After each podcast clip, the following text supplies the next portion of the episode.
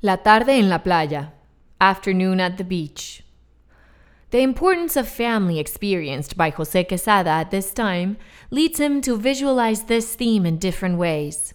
The painting called Afternoon at the Beach shows a mother with her son in a calm movement obtained by strokes in soft colors, evoking the sea breeze in a light that triggers the nostalgia of a late afternoon.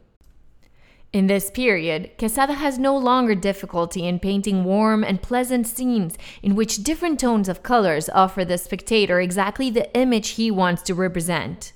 At this time, Jose, who was already living in Paris, dedicates most of his time to painting, experimenting, and creating exhibitions, giving life to collections realized ex professo.